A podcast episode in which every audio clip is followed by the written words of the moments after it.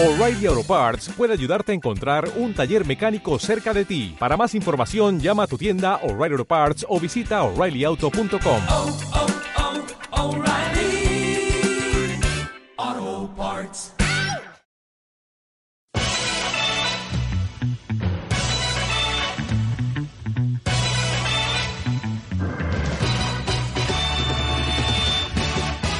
La lata de maíz, el podcast de béisbol.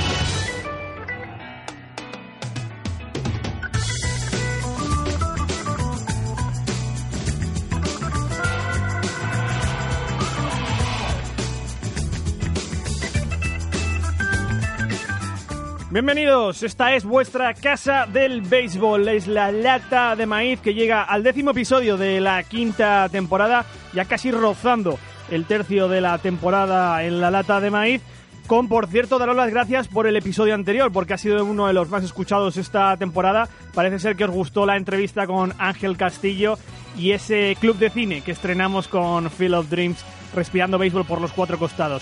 Un programa el décimo que vamos a dedicar especialmente a las ligas menores, un tema que quería tratar desde hace mucho tiempo porque creo que es el béisbol base, ¿no? El béisbol que se ve poco. Nosotros vemos mucho el béisbol de, de grandes ligas, que es el más llamativo, pero realmente donde el béisbol se juega es en las ligas menores donde se curra de verdad.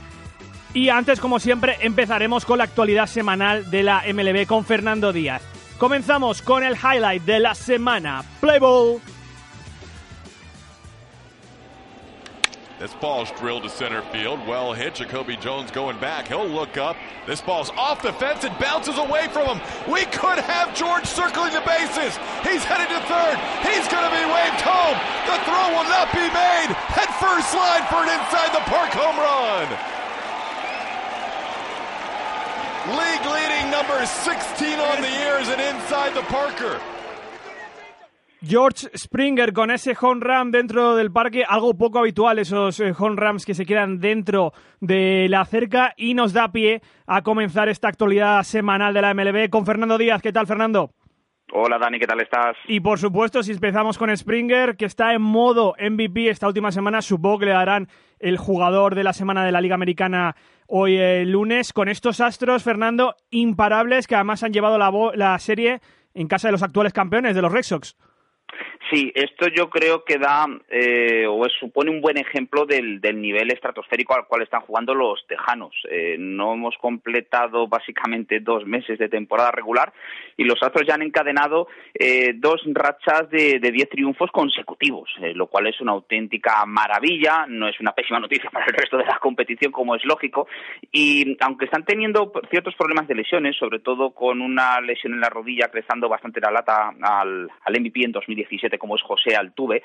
Eh, afortunadamente para ellos cuentan con eh, un grupo de lanzadores extraordinario. Eh, si el All-Star fuera mañana mismo, yo creo que Justin Verlander sería probablemente el titular para la, el starter para la Liga Americana. Tienes a un George Springer que no solo está liderando el eh, turno de bateo, es decir, él abre el turno de bateo de los tejanos, sino que está liderando en la categoría de home de carreras impulsadas a lo que es la Liga Americana. Está consiguiendo ser pues esa chispa que indudablemente prende la, mecha de los eh, tejanos y sobre todo pues con como ocurre con muchas veces con él, ¿no? Vía home run, eh, jugador tremendamente explosivo. es verdad que cuando tú piensas en jugadores nivel MVP, en los eh, Astros eh, piensas en, obviamente en Altuve, que ya lo ha conseguido, en Alex Bregman, que quedó muy arriba, en un tremendamente talentoso Carlos Correa, y quizás se queda un poco en segundo plano George Springer. Eh, tampoco hay que olvidarlo que Springer está en ese sentido en, en la edad obvia, ¿no? propicia para la madurez, tiene 29 años, fue el MVP apenas de las World Series del 2017 frente a Los Ángeles Dodgers, estableciendo marcas estratosféricas de, de y esta campaña, o al menos este inicio de campaña, es eh, la clase de rendimiento que uno podría esperar por alguien que recordemos fue aquella portada profética de Sports Illustrated que pronosticaba que los Houston Astros iban a ganar las eh, series mundiales allá por por 2017. Eh, desgraciadamente para él ha salido prematuramente del último encuentro contra los eh, Boston Red Sox unas molestias en la espalda, pero los eh, Houston Astros con esta ventaja que tiene la división, eh, siendo el mejor conjunto de la MLB como a día de hoy, yo creo que resulta claro que, que, así es, van a ser muy cautos, eh, tienen margen más que de sobra y un punto, o ser un punto conservador en una lesión que te puede dar mucho la lata, yo creo que es eh, lo que está recetando precisamente el médico para AJ Hinch y los Houston Astros. Estos Astros amasando home runs uno tras otro. Quien no está amasando home runs, Fernando, es Bryce Harper, que ha tenido un mes de mayo, o está teniendo un mes de mayo ciertamente algo torcido. El otro día fue abucheado en eh, Filadelfia y yo creo que un poco recordar lo que nos decía Ángel Castillo, la voz de los Phillies la semana pasada, Fernando. Quizás tiene demasiado foco mediático y en el momento que se desvíen los focos de él, quizás pueda jugar un poco mejor. Sí, no, eh, no me cabe ni la más mínima duda. De todas formas, eh, esto tampoco es extraño por parte de Bryce Harper. Conocemos a Bryce eh, Harper tórrido, totalmente incandescente, que es capaz de conseguir honruns a, a, voluntad. Ese es el Bryce Harper que prácticamente todo el mundo anticipaba y el que así se comportó durante todo el 2015, que fue cuando ganó su MVP. Y luego otro que, que es el que ha, se ha venido mostrando durante gran parte del, del mes de mayo. Es verdad que, por ejemplo, en estas eh, series contra el, eh, su más reciente rival, como fueron los Colorado Rockies en, en, casa, parece que empieza a despertar, consiguió un prodigioso run eh, a lo largo del, fin de semana. Eh, es verdad también que ha impulsado seis carreras impulsa, eh, seis carreras en, a lo largo de los últimos tres encuentros, pero tampoco debemos de olvidarnos de, de, dónde juega Bryce Harper. Juega en la ciudad y se llama así, ¿no? De, del amor fraternal. Los aficionados de Philly suelen ser tremendamente exigentes. Incluso si recuerdas había sobre si Bryce Harper sería bucheado en el propio Opening Day. No fue el caso, ¿no? Porque estuvo muy bien, consiguió eh, realmente eh, sentar las bases para lo que luego, luego sería Rhys Hoskins y, y compañía, pero eh, este es el Bryce Harper que precisamente eh, han fichado los eh, Phillies, un jugador algo irregular, es muy, muy talentoso, pero probablemente si uno echa un vistazo a lo que han sido los fichajes en, en, en la agencia libre, podríamos pensar, ¿quién ha sido el mejor de todos? ¿Bryce Harper? Yo creo que la respuesta todavía es no. Puede serlo al final de esta temporada o quién sabe luego del contrato. Eh, Manny Machado probablemente tampoco, aunque está supliendo la baja de Fernando Tatis Jr. Yo creo que ese hombre tendría que ser Michael Brantley. Qué casualidad, Michael Brantley en los Houston Astros. Sí, ¿quién le iba a decir? Un jugador que ha sufrido muchísimas lesiones en los últimos años, pero que desempeñó un gran papel hace pues tres o cuatro años, si no recuerdo mal, fue la gran temporada de, de Bradley. Fernando, estos días hemos visto los dos primeros con Rams de Vladimir Guerrero Jr. en las grandes ligas y además estamos en un mes con debut de varias promesas, ¿no? Y además luciéndose. Keston Jura en los Brewers, Austin Riley en los Braves, Brenda Rogers en los Rockies, ¿no? Estamos viendo un mes de jóvenes, quizás. Sí, una vez que ya hemos eh, superado lo que es esa fecha de mediados del mes de abril en el cual pues los clubes se garantizan el que esos jugadores van a estar bajo su cuerda, digamos, en lugar de seis campañas, realmente siete, técnicamente son siete campañas. Eh, las necesidades, pues por lesiones, pues porque lo están haciendo francamente bien. Eh, es obvio que esto termina ocurriendo. Vladimir Guerrero Jr., eh, la gente estaba un poco nerviosa, ¿no? Decir, bueno, pues a ver si va, no va a ser tan bueno como realmente todos esperábamos. Eh, no, evidentemente hay que darle tiempo al tiempo. El chico muy probablemente estaba presionándose en exceso y quería hacerlo eh, francamente bien, no estaban acompañando los resultados y lo que son las cosas, Dani, en los primeros eh, 13 partidos no consigue ni un solo home run, eh, bueno, pues ya está empezando a calentarse. Esta última semana ha conseguido cuatro y como suele decirse, lo mejor está por eh, llegar. Eso mismo esperan precisamente en Milwaukee con Keston Hiura, el jugador de origen eh, asiático que además puede convertirse en auténtico abanderado para los eh, eh, bueno decir los habitantes de Estados Unidos que obviamente pues tengan esos ancestros eh, lo está haciendo muy bien. Además parte fundamental en el triunfo en el último partido de los Brewers en casa de Atlanta con un home run qué decir de Austin Riley con la lesión de Ender Inciarte eh, era eh, probablemente el mejor tercera base en términos de promesa que había en las menores además consiguiendo home runs casi a voluntad. Y los primeros eh, encuentros en Atlanta han sido realmente extraordinarios logrando home runs grandes acciones y no es que crea que el momento de Austin Riley ha llegado ya, eh, sí que puede ser una pieza de futuro importantísima, incluso a lo mejor en este mismo 2019, pero una vez que llegue Ender Inciarte, vamos a ver qué decisiones toma Atlanta, porque el puesto natural de Austin Riley es el que está ahora mismo ocupando eh, Josh Donaldson, aunque solamente está un año bajo contrato. Y Brendan Rogers, pues con la lesión de de, Trevor Story, el jugador que está llamado a ocupar no esa posición de short, pero sí en segunda base, pues ya ha debutado con el equipo grande. Se esperan grandísimas cosas también del, bate de, Brendan Rodgers y es que es tiempo de jóvenes, eh, Dani, dentro de la, de la MLB y no paran de surgir eh, grandísimos talentos que son los que van a tomar ni más ni menos pues que ese relevo generacional que hay en este deporte y que siempre constantemente está viéndose eh, repoblado con, con grandísimos jugadores que serán las estrellas del futuro.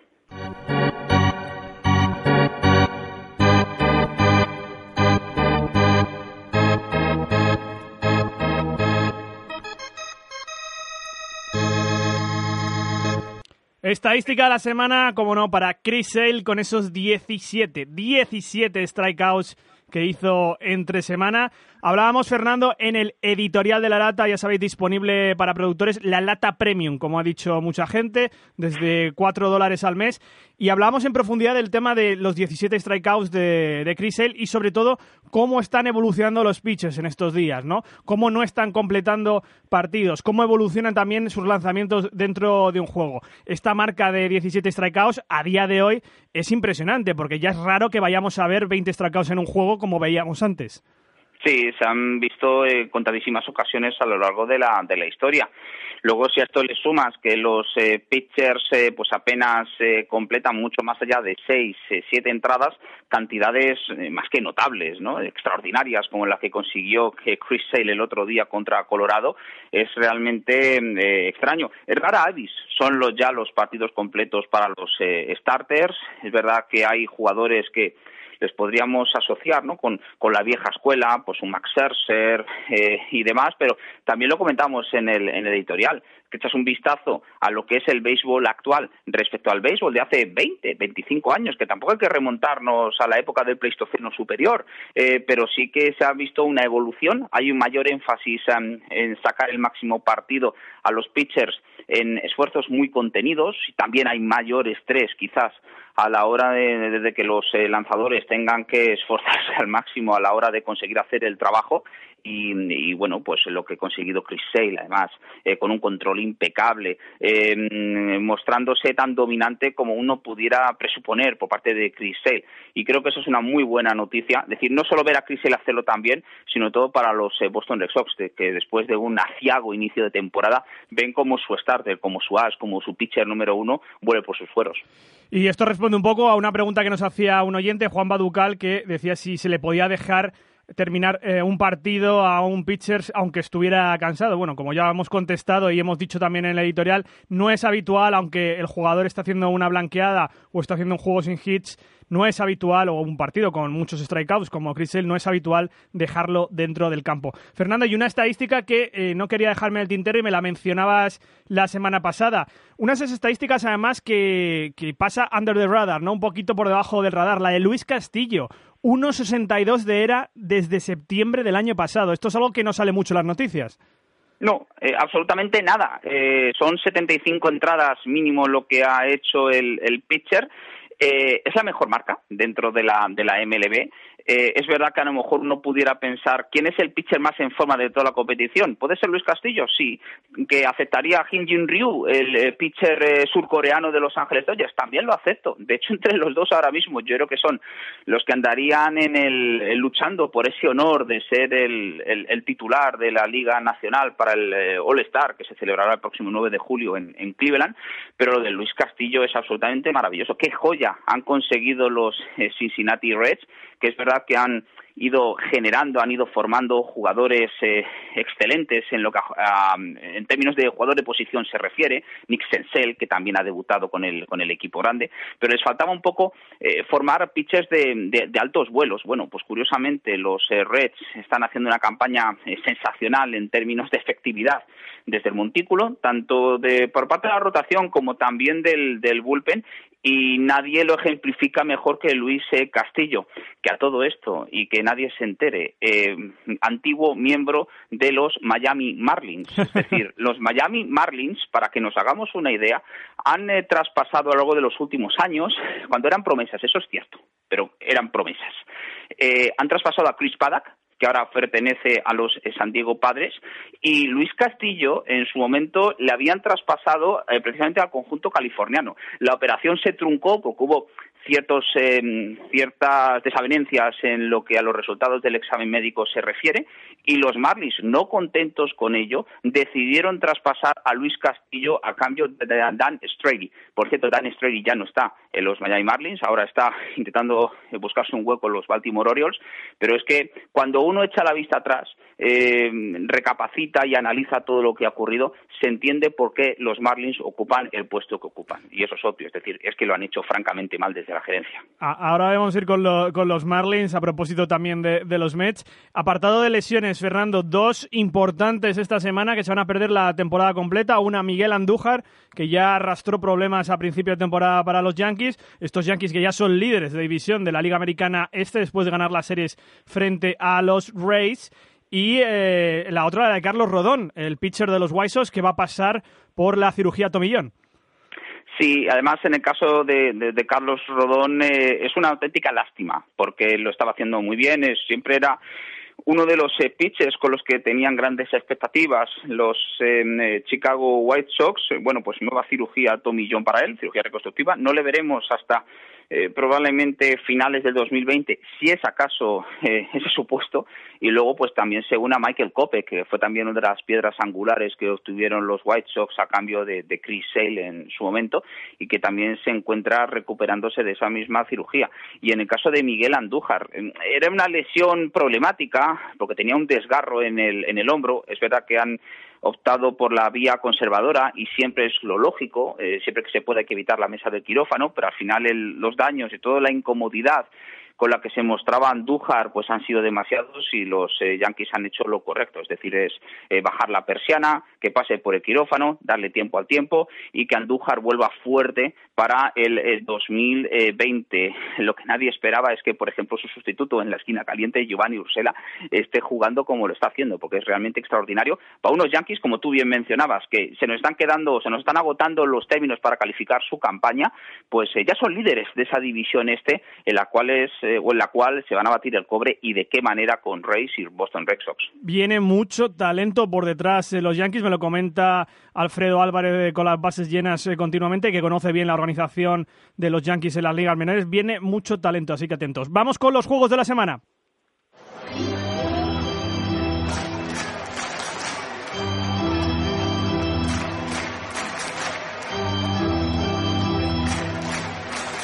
Yo creo, Fernando, que hay una serie muy interesante a comienzo de semana por, porque llegan en horas bajas, ¿no? Tanto Washington Nationals como New York Mets. Hablábamos la semana pasada que quizás Dave Martínez esté en el asiento caliente, pues esta semana es el otro lado, el de Mickey Callaway en los Mets. Pues después de un fin de semana horrendo donde han sido barridos en Miami, Fernando, en Miami, un equipo que hasta hace, eh, bueno, hasta el viernes estaba en el 25% de victorias. Sí, y que no hay nada mejor para ellos que recibir a los New York Mets para curar sus males, ¿no? No deja de tener su cierta ironía. Era eh, la clase de serie, sobre todo cuando te enfrentas pues a uno de los peores conjuntos, ¿no? conjuntos que lo están haciendo francamente mal en inicio, inicio de temporada. Cuando te enfrentas a los Marlins, te enfrentas a los eh, Baltimore Orioles, eh, Kansas City Royals y equipos por el estilo, son eh, eh, series en las cuales tienes que conseguir no solo ganarla, sino que incluso hacer un pleno, un 3 de 3 o un 4 de 4, es lo necesario. Bueno, en el caso de los Mets, todo lo contrario, han sido barridos, además con una floja actuación, flojísima actuación de, de, DJ Dubrón, y tú mencionabas el caso de los, de los managers. no estoy yo muy seguro, dependiendo de qué es lo que pase, ¿no? porque si se reparten triunfos, pues quizás a lo mejor las cosas no sean tan graves, pero el asiento caliente para Mickey Calloway, para eh, Dave Martínez es eh, una verdad eh, absoluta. Eh, los equipos no lo están haciendo bien, eh, de hecho están muy por debajo de las expectativas, pero yo quiero romper una lanza, aunque ellos cometan errores, como todos, todos somos seres humanos y a lo mejor la gestión estratégica durante un momento del partido, pues eh, quizás no han estado del todo afortunados, pero ni Dave Martínez ha configurado y ha construido este roster que está no dejando muy buenas sensaciones en los Washington Nationals, ni tampoco en el caso de, de Mickey Callaway.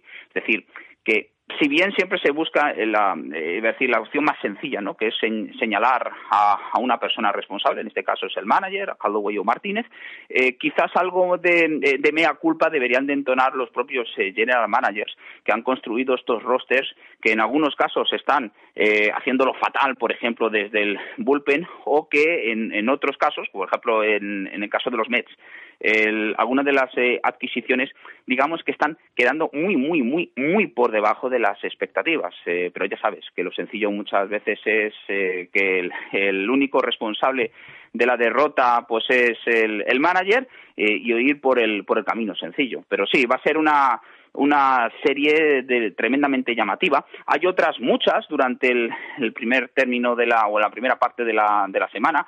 Eh, Jake Arrieta vuelve a Chicago, Cubs contra Philadelphia Phillies, eh, creo que es una serie francamente atractiva. Eh, San Diego, por ejemplo, recibe a Arizona, se espera que esta semana regrese Fernando, o al menos en los próximos días, Fernando Tatís eh, Jr., y luego ya, pues más hacia la segunda parte de la, de la semana, eh, hay partidos eh, realmente muy atractivos. Ese Cleveland que recibe a, Tampa Bay Rays, los Houston Astros que reciben a los Boston Red Sox en la segunda parte de la serie que acaban de completar en, Fenway y por ejemplo ese Milwaukee Brewers eh, Philadelphia Phillies equipos que se van a batir el cobre y que van a eh, buscarse una plaza vía Walca, vía título divisional en una lucha por hacerse o por jugar en octubre en la Liga Nacional que se antoja realmente muy, muy interesante, Dani. Voy a dejar también el Tampa Bay, Los Ángeles Dodgers en, Tampa, ese partido de Interliga. Y en comienzo de semana, el Angels eh, Twins. Yo creo que los Angels están mostrando cierta mejoría y como siempre cada semana parece que tienen una estadística los, los Angels que destacar. Esta semana son los 250 home runs en la carrera del grande, grandísimo Mike Trout. Sí, eh, Otani está empezando a producir. Es verdad que el título adicional yo creo que era una utopía desde el principio de la temporada, pero tú echas un vistazo y, lo que son eh, los, eh, las plazas de wildcard no andan muy lejos. Estás hablando de en torno a tres partidos, 3.5, no está nada mal. Y teniendo en cuenta todo lo que queda por eh, jugarse por delante en la, en la temporada, creo que esto tiene que invitar al optimismo, sobre todo por un Trout que, es verdad que ha conseguido 250 jonras en su carrera, que solamente 13 lo han logrado antes de, esa marca, de esos 28 años, sexto en la Liga Americana, pero que eh, Trout todavía no ha carburado tal como, como se le espera. Y eso creo que tiene que, eh, iba a decir, insuflar una cierta dosis de nerviosismo al resto de la competición, porque cuando eh, Trout carbure, mal, mal asunto para los rivales. Fernando, no te vayas, vamos con unas preguntas de los oyentes. I cannot hit curveball. Straight ball, I hit it very much. Y nos decía Rafael Cortés por Twitter que en el partido de la serie Nationals Cups del viernes, los eh, Nationals anotaron su cuarta carrera por una sanción que no entendía. Y ya se le comentaba por Twitter, era la séptima entrada de esa anotación de Washington, que era un bulk de Cal Edwards Jr. Eh, comenta un poco lo que es un bulk, Fernando, y en qué casos se sanciona un bulk dentro del campo de juego. Sí, hay que mencionar que Caleb Juniors, al igual que son Doolittle, son los exponentes de esta eh, refriga que están protagonizando eh, Joe Maddon contra, contra el resto del mundo, ¿no? Eh, un bol que es una penalización que indudablemente penaliza al equipo que tiene la pelota, en este caso que defiende, al, pitcher, porque realiza, pues, eh, sobre todo un movimiento extraño, un, un, tipo de mecánica que se consideran los árbitros como ilegal, una especie como de paradiña, porque en este caso es paradiña, paradiña en toda regla por parte de Cal Edwards eh, Jr. Y es que ha habido una, eh, y esto por supuesto, el, el resultado es que todos los corredores que estén en base avanzan una, con lo cual, si estás en tercera, directamente anotas una carrera.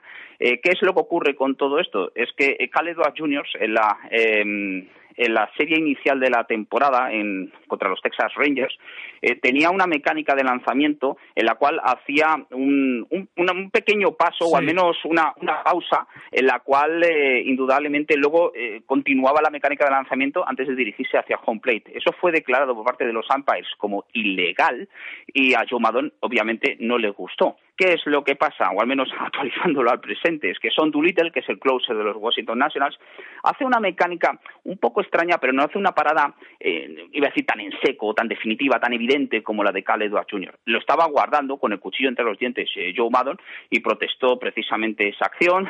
Eh, dijo que, era, que deberían de considerarlo como un movimiento ilegal, una mecánica ilegal. Los umpires no estuvieron nada de acuerdo con ellos. La, la MLB ha estado investigando el, asunto. No está considerada la mecánica de Son Doolittle, que lleva utilizándola de bastantes meses, eh, pues como tal, mientras que finalmente Joe Maddon, que em, em, decir, siguiendo los, la, las palabras de, de Son Doolittle, que dice, bueno, él lo que intentaba era intentar sacarme de mis casillas, eh, ponerme nervioso, eh, en ocasiones incluso parecer Joe Maddon el que, que se muestre como el más listo de, de todos los eh, presentes, pero el objetivo no lo ha cumplido Joe Maddon. Dice que, bueno, que lo acepta, pero que no está en absoluto nada de acuerdo y que necesita algo de clarificación por parte de la MLB. No lo tengo o no lo he retuiteado, pero hay un, una comparativa entre lo que es la mecánica de Son Doolittle y Cal Edwards Jr. y bueno, es que no hay color. Claramente se ve como el pitcher relevo de los Chicago Cubs para en seco antes de continuar eh, su mecánica, mientras que Son Doolittle hace una pequeña paradilla, pero no es tan evidente, no es tan drástica como la del relevista de los eh, Chicago Cubs. Con lo cual, el Borg, ese gran desconocido para todos los eh, seguidores de la MLB, incluso para los propios jugadores, que en ocasiones no saben ni siquiera por qué han cometido esta infracción. Fernando Díaz, todas las semanas comentando juegos en Movistar Plus de España. Fernando, hasta la semana que viene. Un abrazo. Un abrazo, Dani. Vive el béisbol en la lata de maíz. ¿Es usted la clase de hombre que podría concederme ese deseo? No lo sé, solo se lo pregunto. Verá, yo nunca llegué a batear con los profesionales. Me hubiese gustado hacerlo, aunque hubiera sido solo una vez. Poder mirar a un pitcher profesional, mirarle y cuando arma el brazo, un guiño, hacerle creer que sabes más que él. Ese sería mi deseo. Poder mirar a un cielo tan azul y que te duelan los ojos solo de hacerlo. Sentir en los brazos cuando le das a la bola. Correr las bases, convertir un doble en un triple y lanzarte cara a tercera base, rodeando la almohadilla con tus brazos. Ese es mi deseo. Ese es. Hay suficiente magia en la luz de la luna para hacer este sueño realidad. ¿Qué diría si le dijera que sí? Pues me parece que le creería. Verá, hay un lugar en el que ocurren esas cosas y si usted quiere, puedo llevarle. Y comienza aquí un especial de la lata de maíz sobre las ligas menores. Yo creo que algo que quería abordar desde hace mucho tiempo en su totalidad, desde muchos ángulos. Sí que hemos hecho algunos temas con el paso de los años en estas cinco temporadas. Hemos hecho entrevistas a jugadores de ligas menores, a managers, hemos preguntado cómo es su vida. Pero yo quería tomar este tema desde varias perspectivas. Y la primera de ellas la vamos a hacer en formato de tertulia. Al otro lado del teléfono está Arturo Marcano en Toronto. ¿Qué tal, Arturo?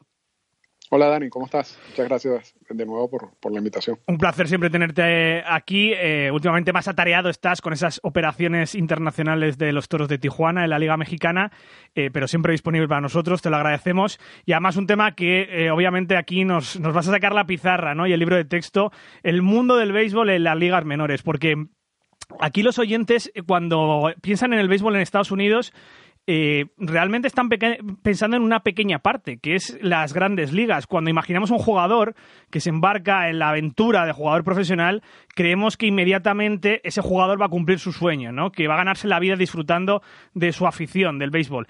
Y la realidad es completamente diferente, Arturo, porque solo unos pocos jugadores, en torno al 3%, llega a la MLB vía ligas menores. El resto pasa una vida digamos, un tanto incómoda, quizás jugando a su pasión, pero una vida incómoda rozando, diría yo, casi el, el umbral de la pobreza. Sí, sí, no.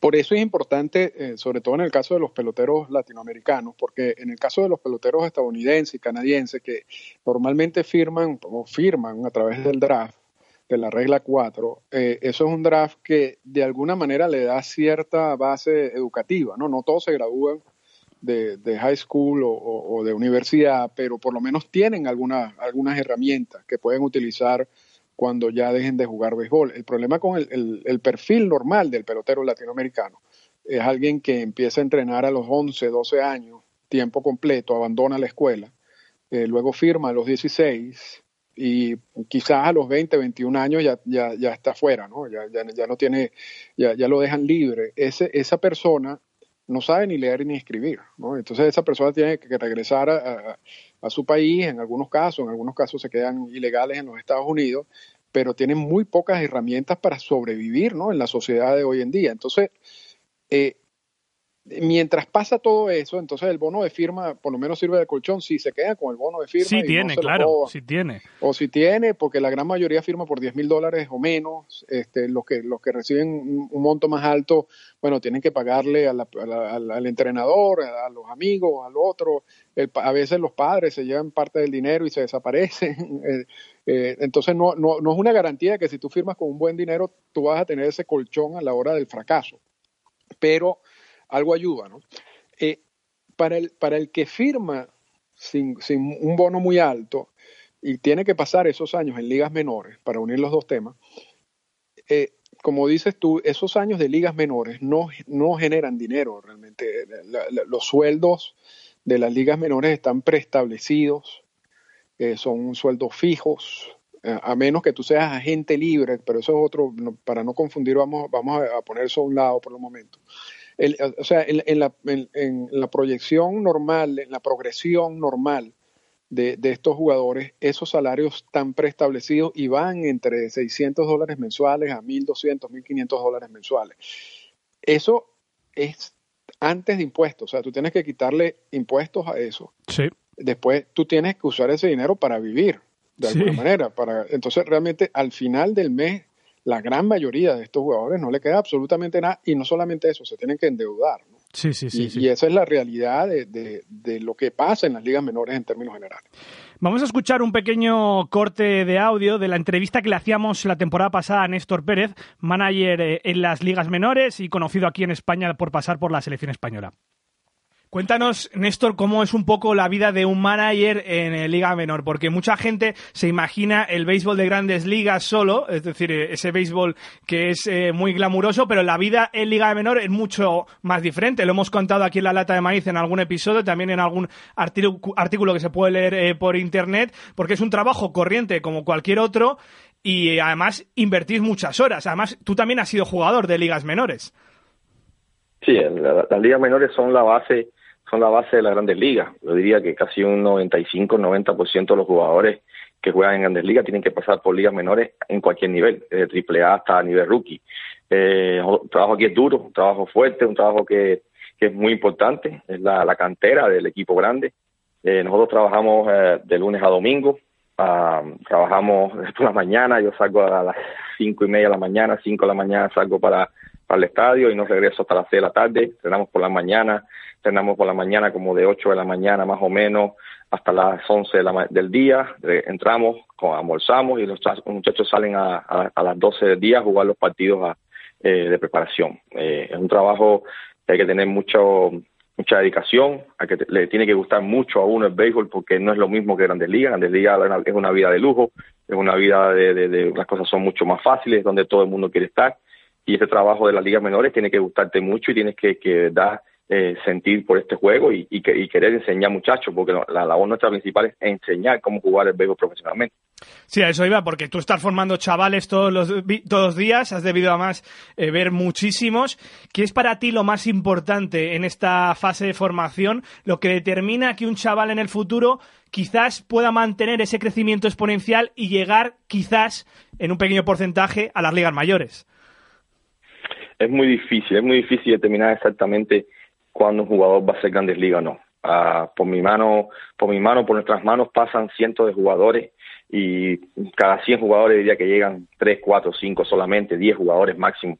Es muy difícil eh, saber quién va a llegar, porque te llegan muchachos del primer año que, que en su primer año tienen mucho talento, pero después, eh, según van pasando los años, se van quedando en el camino porque llegan a su, a su tope, porque a lo mejor eh, no la vida fuera del, del terreno de juego es distinta, tienen, tienen otro tipo de vida llegan muchachos que tú, que tú ves que no tienen esas condiciones, pero que son muy trabajadores, son muy dedicados, y que, en cuatro o cinco años llegan a Grandes Ligas y pueden llegar a ser estrellas. Es muy difícil llegar a reconocer un jugador de Grandes Ligas desde el primer año. Ah, ya cuando ya llevan dos, tres años mucho más fácil porque ya se están acercando cada vez a las Grandes Ligas pero en este nivel es muy difícil. Eh, hay que tener mucho mucho talento, pero también hay que tener mucha suerte, mucha dedicación eh, y, es un camino es un camino largo, un camino largo y que no todos los muchachos llegan a jugar. Todos llegan con el sueño de llegar a grandes ligas, pero como te digo, un 10%, un 5, un 10% son los que vienen a llegar a jugar a las grandes ligas. Para ti como manager, ¿en qué insistes eh, particularmente para que un jugador crezca exponencialmente? Y ya no porque tenga que llegar a las grandes ligas, sino porque ese jugador se vaya desarrollando. ¿En qué insistes tú normalmente en un jugador? ¿O en qué?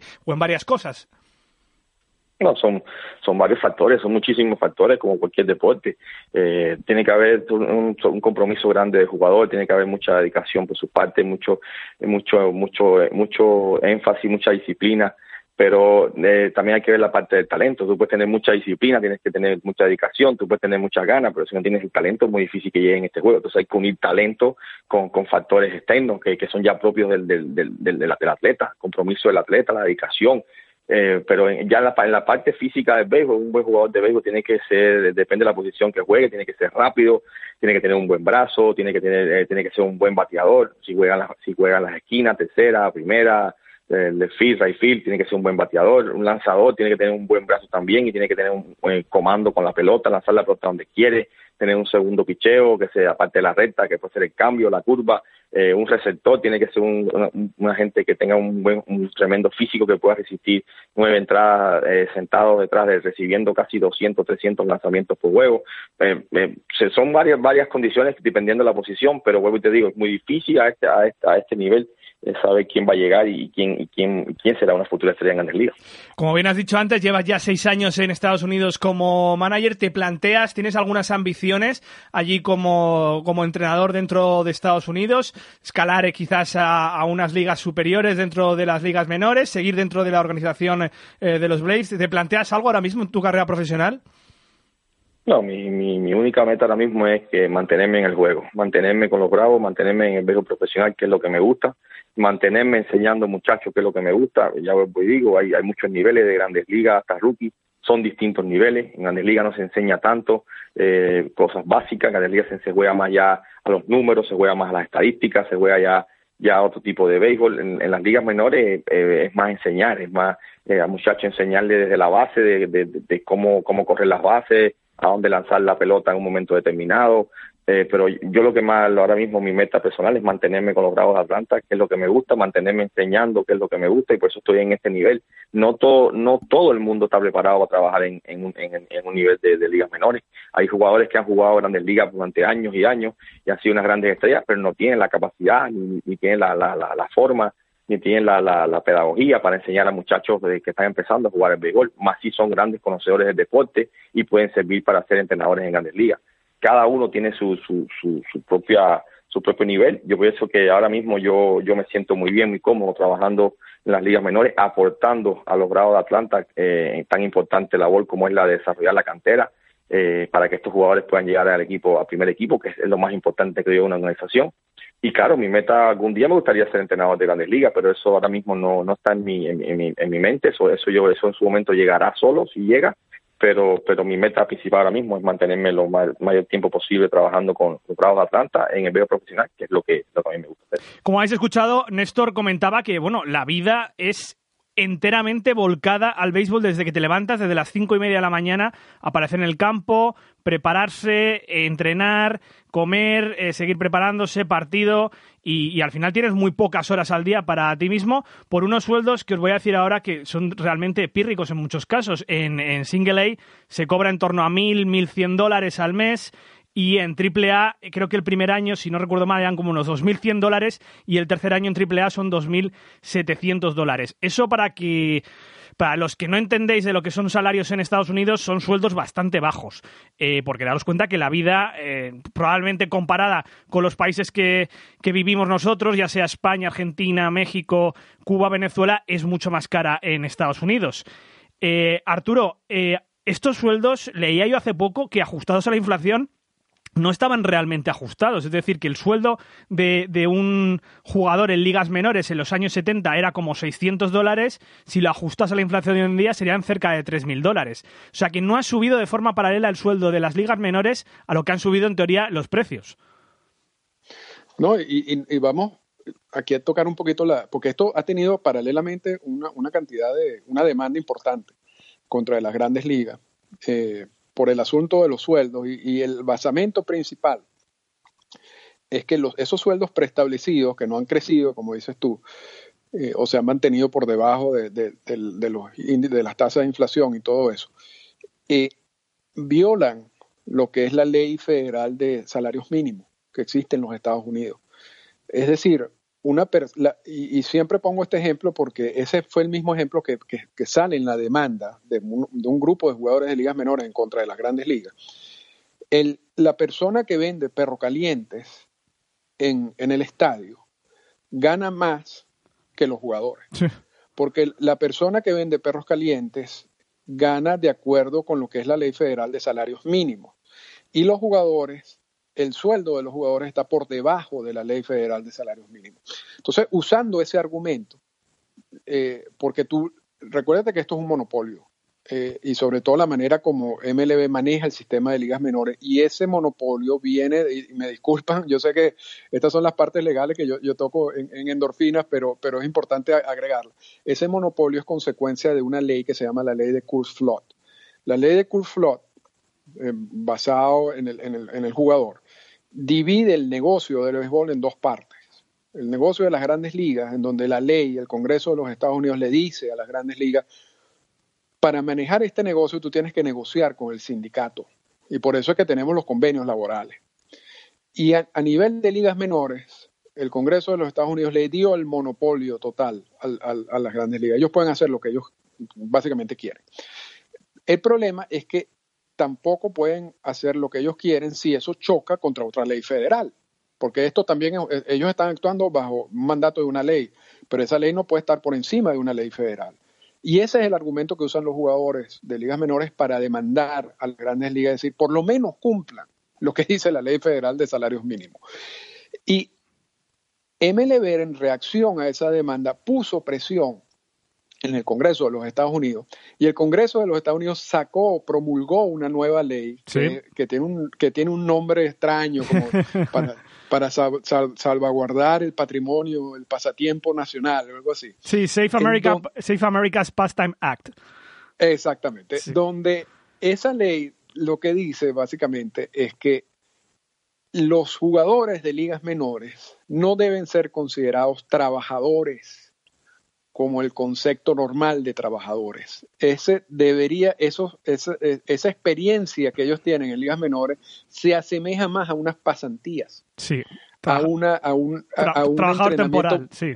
vocacional. Claro. Entonces, al tú excluirlos por esta ley de, de, lo que sería como el sistema normal laboral, entonces tú no estás obligado a pagarle lo que dice la ley federal de salarios mínimos. Entonces, eh, eh, eh esa es la situación legal, el, marco legal que, rige todo eso, pero la conclusión es lo que tú estás diciendo, son salarios muy por debajo, eh, son eh, de lo que la gente gana normalmente en estos países y como hay un gran porcentaje de fracasos en todo esto, si tú no firmas bien, si tú no tienes un bono de firmas bien eh, alto, después de dos o tres años en ligas menores, repito, la gran mayoría de esos jugadores terminan endeudados.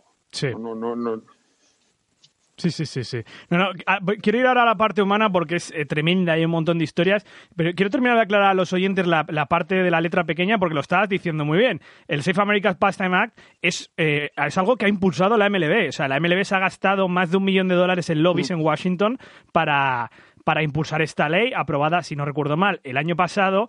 Y tengo aquí una entrevista de Manfred de Athletic que me ha dejado con la boca abierta, porque, bueno, la MLB, claro, está considerando que estos jugadores, estos peloteros, son trabajadores temporales, estacionales. Hay que recordar que los jugadores de, de ligas menores no cobran en off-season, es decir, a partir de octubre no cobran. Tampoco cobran el sprint training, eso también es bastante curioso, no cobran hasta que comienza la temporada. Y eso que tienen que mantener su forma física.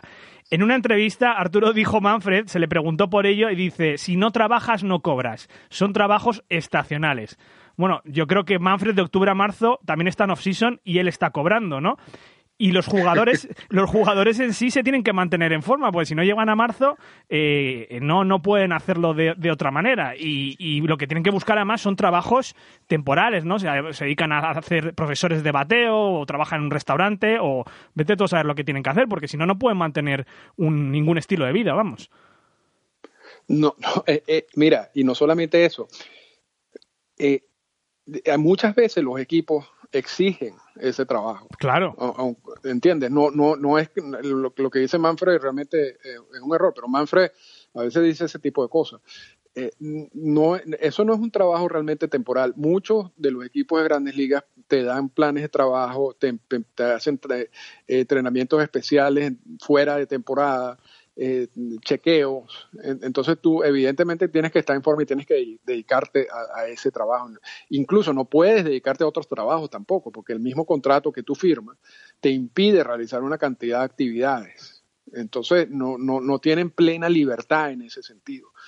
Y, y son jugadores tú dices, bueno, pero ¿por qué no dejan de, de, jugar y se van para otra liga? Porque no hay otras ligas, ¿no? La, la, la liga independiente, las ligas independientes pagan peor, si se quiere, ¿no? Y, y, y, no hay tantos trabajos tampoco y las condiciones son incluso más, más complicadas.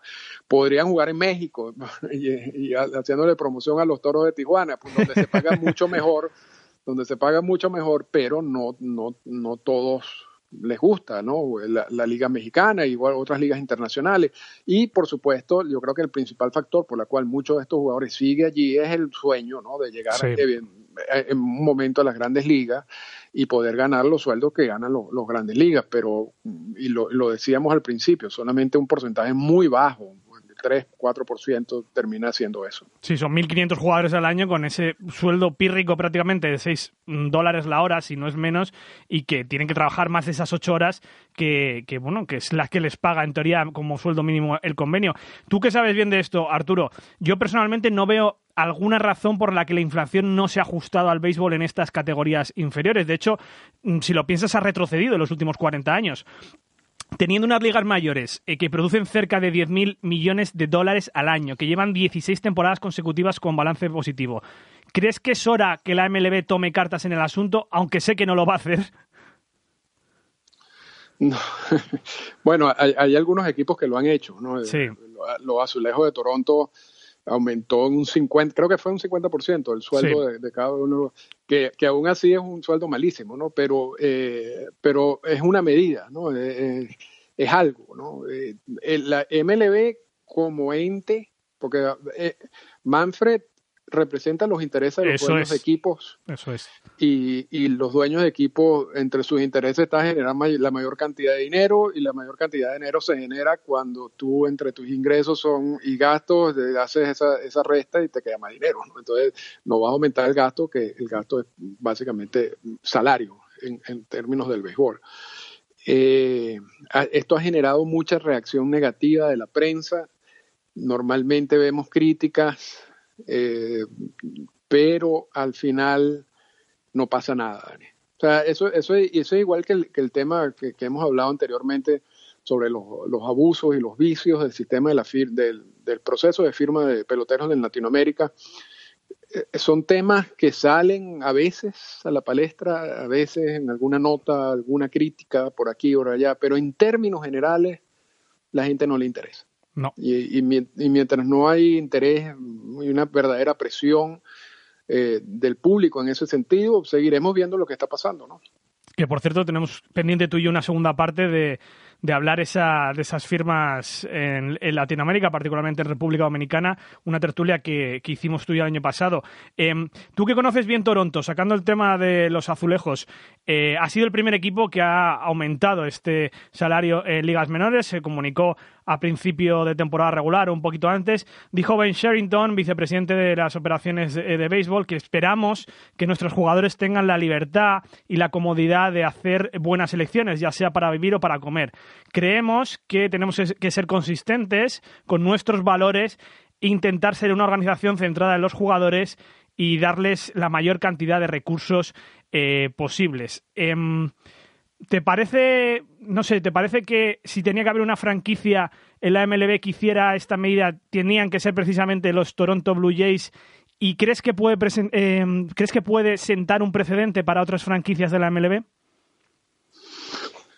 Mm, es, interesante. Yo, yo, creo que Charrington lo, no sé, quizás sea una buena manera de, de vender el programa de ligas menores, de hacerlo más atractivo eh, para potenciales jugadores en el futuro, decir, bueno, este es un equipo que paga mejor que los otros equipos, eh, te, ubicas, te, te, colocas en el mercado de una manera distinta al resto y que quizás, quizás cuando tú tengas que eh, seleccionar a un jugador en el draft, bueno, ya ese jugador está obligado a, jugar contigo independientemente del sueldo que tú le vayas a pagar, pero eh, en los procesos anteriores o quizás con agentes libres de ligas menores, que tú vas a pagarle otro tipo de sueldo, sea más llamativo, entender de que estás en una organización que, que cuida más eh, esa parte, pero pero si, si, tú me, si, si tú me dices a mí, o sea, en serio, quitando todo eso, tiene sentido, bueno, lo, tiene sentido porque ellos lo consideraron así y, yo creo que es lo justo, ¿no?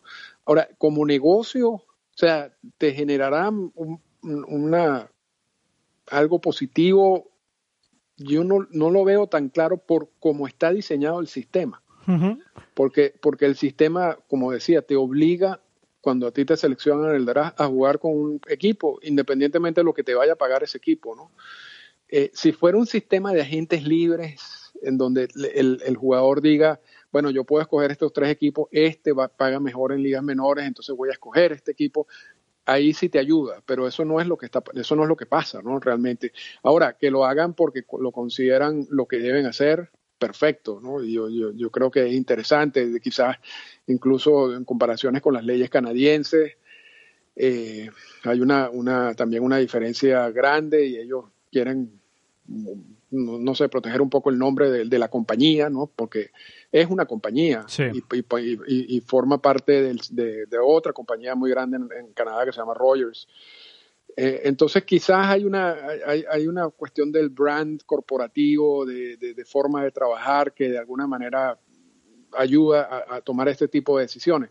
Ahora, un equipo de Tampa, por ejemplo, el equipo de Tampa, que no genera mucho dinero y que depende mucho de las elecciones en el draft, ¿ayudaría a Tampa si suben los sueldos 75%? No, igualito, igualito va a salir a, seleccionar a los jugadores y estos jugadores van a tener obligatoriamente que ganar lo que, lo que preestablece ya las grandes ligas que son sus salarios, ¿no? no, no, tiene opción de negociar. Entonces, mm, lo, lo hacen, lo, lo hacen por cultura corporativa quizás, no, no, no creo que vaya a traerme beneficios adicionales en términos de béisbol, de, de, poder firmar. Es que fíjate, me, acabas de tirar un argumento que te iba a dar eh, a posteriori, que yo te iba a decir, es una cuestión de tratar a atletas profesionales como personas y no forzarles a vivir en la pobreza o a tomar elecciones en la vida más pragmáticas que acaben con su carrera en este deporte, ¿no? Y es invertir en salud de ellos, porque es verdad que ahora que los equipos afiliados sí que es verdad que se paga eh, la comida, que es, incluso algunos tienen nutricionistas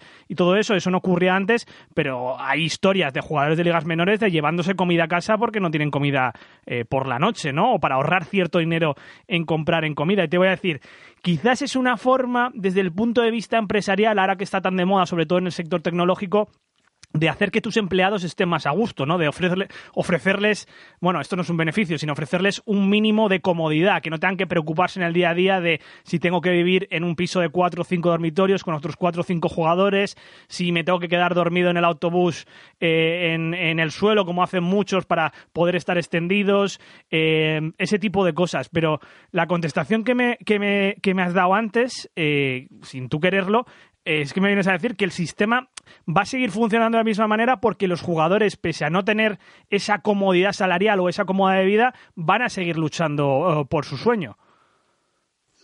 Ah, claro. Y, no tienen muchas alternativas tampoco. Claro, es la alternativa sobre todo, claro que no hay.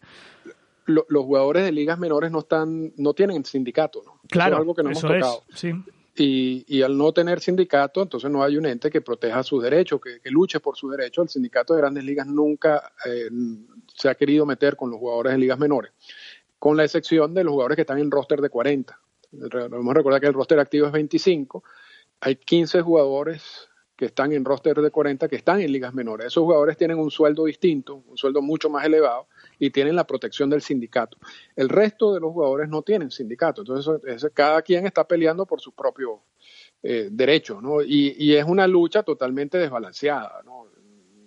Realmente hay tantos jugadores, a menos que tú seas un jugador con un talento extraordinario, extraordinario, que, que, que básicamente el equipo dice, bueno, este, este puede hacer lo que él quiera y de todas maneras va a llegar a las grandes ligas tú estás compitiendo con, con, muchos jugadores que tienen un talento muy parecido al tuyo, muy parecido al tuyo, un poquito más, un poquito menos. Eh, si tú te conviertes en una persona problemática, de que yo quiero un sueldo mejor, yo quiero mejores condiciones, lo más seguro es que te dejen libre, ¿no? Y no hmm. solamente te, te van a dejar libre, sino que te van a poner la lista negra y más nadie te va a contratar, ¿no? Porque así es como funciona esto, lamentablemente. Eh, pero sí, tú, tú, tú como equipo tratas de crear las mejores condiciones en lo posible para que las personas estén lo más contentas en lo posible. Lo que pasa es que también en el deporte, es, en, uno en un trabajo normal y corriente, quizás eso, eso lo ayuda a uno en la productividad y todo ese tipo de cosas. El béisbol que es talento y que tú sales a un terreno de juego, quizás un pelotero que vive en las peores condiciones, rinde mejor así que un pelotero que recibe beneficios. ¿Quién, quién sabe? No, es, es, es, difícil en, en, este negocio unir las dos cosas. Ahora, habiendo dicho eso, yo creo que es una falta realmente de, de ética, si se quiere, de MLB, de, de, manejar esas operaciones de ligas menores de esa manera. O sea, yo, yo creo que esto es una industria que genera más de 10 mil millones de dólares al año. Es una industria que ya lo estamos viendo en, a nivel de grandes ligas, cómo ha empezado a controlar eh, todo el sistema de agencia libre y todo el gasto en, los equipos. Eh, y, y, en ligas menores sigue operando estos equipos de esa manera y no solamente, y tú, lo, tú, mencionabas algo interesante, es esa ley que, que excluye a, los jugadores de ligas menores de como el sistema laboral normal, es producto del lobby de las grandes ligas, de una inversión millonaria en las grandes ligas, de presión en el Congreso de los Estados Unidos para que para que le die, para que le dio, le den esa, esa posibilidad ¿no? y, mantener esos salarios tan bajos. Yo, yo, creo que realmente no debería ser así, no debería ser así, pero es así. Los jugadores tienen poca presión, tienen poca manera de presionar, hay mucha competencia. Eh, Realmente muchos saben que, que dependen del rendimiento que hacen en el terreno de juego y, y eso, eso es lo que se concentran y esperando llegar a las grandes ligas. Y luego cuando no lo hacen, entonces sí empiezan a hablar y hablar de, de todo lo que, lo que están pasando, ¿no? Con, pero, pero es un sistema muy duro, Dani. Sí. Y, yo por eso quería tratarlo aquí a, la palestra, porque en el fondo a mí me parecen los jugadores de ligas menores eh, verdaderos eh, héroes, ¿no? Porque tienen una pasión por este deporte, se pueden pasar años subiendo y bajando en varios niveles de la organización. Em, lo único que les separa de colgar las botas es, es precisamente esa pasión, ¿no? La esperanza de que algún día pueden alcanzar su sueño. Muchos abandonan a medio camino, eh, ya sea tras un año, tres, seis años. Muchos no van a llegar a lo que esperaban, eh, no van a tener las condiciones que ellos esperaban. Algunos de ellos tienen suerte porque tienen títulos universitarios, se pueden reinsertar en el mundo laboral, otros mucho menos, sobre todo con los que tú decías, los latinos, que, bueno, pues eh, si se tienen que volver a su país probablemente van a tener casi peores condiciones de vida. Con lo cual, para mí el béisbol americano, lo que es la base del béisbol en Estados Unidos, son estos héroes trabajadores que día tras día trabajan 10, 12 horas por un sueldo pírrico y que además eh, crean un negocio, también como es el negocio de las ligas menores, Arturo, y que entretienen a todos esos pueblos, ¿no? A todas esas regiones de Estados Unidos que, que no tienen un equipo de grandes ligas. Y, por eso hay que apreciar más cuando, cuando estos llegan a las grandes ligas, eso es. estrellas en grandes ligas, porque llegar allí es muy difícil, muy difícil, muy complicado no solamente es talento, es paciencia, es trabajo, es una cantidad de factores. Hay unos que llegan porque tienen realmente un talento extraordinario. repito, pero la gran mayoría, oye, es difícil estar allí y, y por eso es que ese es el mejor béisbol del mundo pero pero sí sí es un, es un problema Dani eh, eh, esto es lo que lo sucede. Y, y el, los latinoamericanos son el 50% de los 50% de, de no, no tenía esa estadística. Sí 50% de los jugadores de ligas menores son latinoamericanos.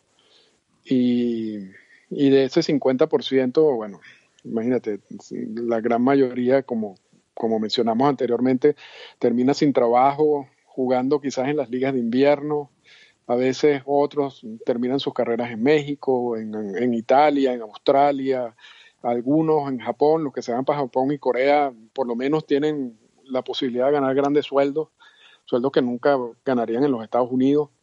Eh, poco, poco a poco estas ligas internacionales están sirviendo de opciones eh, interesantes, económicas para jugadores de ligas menores que dicen, bueno, aquí como que no me van a dar más oportunidad, voy a experimentar en otras ligas, ¿no? Y, y son los latinoamericanos normalmente los que aceptan esa, e, ese, ese reto más fácilmente, que el, estadounidense tiende más a quedarse pensando en esa meta final, ¿no? De llegar a las grandes ligas. Pero, pero la situación es tan mala, y yo, y yo, lo, yo lo digo en México y lo decía incluso en, la, en, en las ligas invernales, yo decía, lo, lo, mejor que le puede pasar a las ligas invernales son los, los, los terribles, los, los, malos sueldos en las ligas menores, porque eso le crea incentivo a muchos jugadores de ligas menores de jugar en el invierno. Claro. Porque si tú, tú, si tú tuvieras mejores sueldos, tú te quedarías en tu casa con tu familia, ¿no? De claro. estar perdiendo todo el año sin ver a tu familia, básicamente. Muchos muchos de estos peloteros están casados y tienen hijos.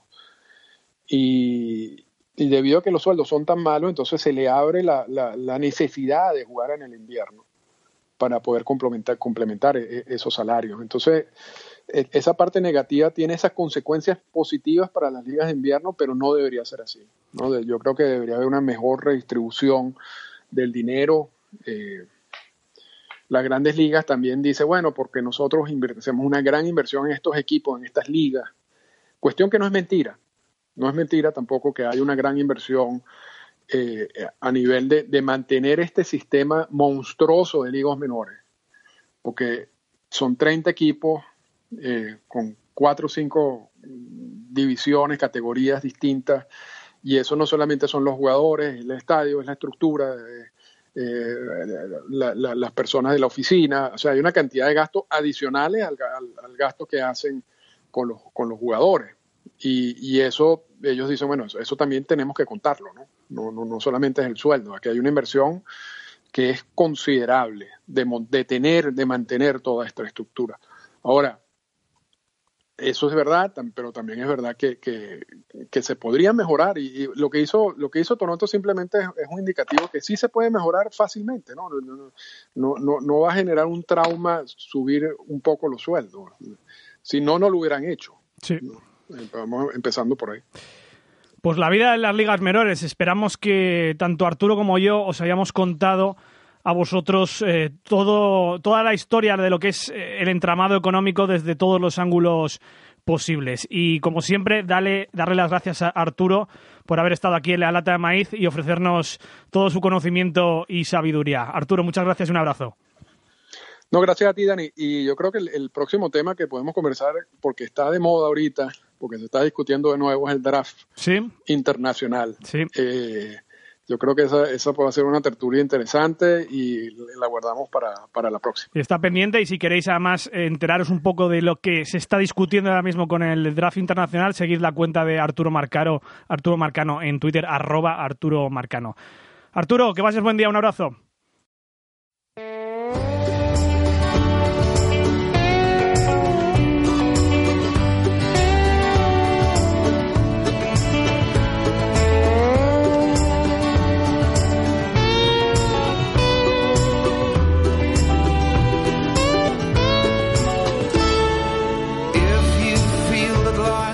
Hasta aquí el programa de hoy y podemos empezar a avanzaros que, como dijimos ya a comienzo de temporada, haremos un evento en Londres, en las London Series entre los New York Yankees y los Boston Red Sox, esos dos días de junio, 29 y 30, sábado y domingo. Estamos un poco montándolo, estamos viendo la configuración de la logística. Es por eso que os pedimos ayuda de que confirméis la asistencia al evento. Vamos a hacer un tuit eh, desde arroba la lata de maíz el martes con un formulario de preregistro. De esta manera sabremos la cantidad de asistentes que tendremos al evento, un evento en el que os vamos a invitar a cervezas, a refrescos, donde vamos a grabar un programa, probablemente sea un directo, así que el resto de oyentes lo podrán disfrutar tanto por las ondas de audio como por vídeo, pero eso sí, os pedimos un preregistro en un tweet que lanzamos este martes para saber cuántos vais a ser y así podamos montar el evento en Londres. Iremos dando detalles las próximas semanas.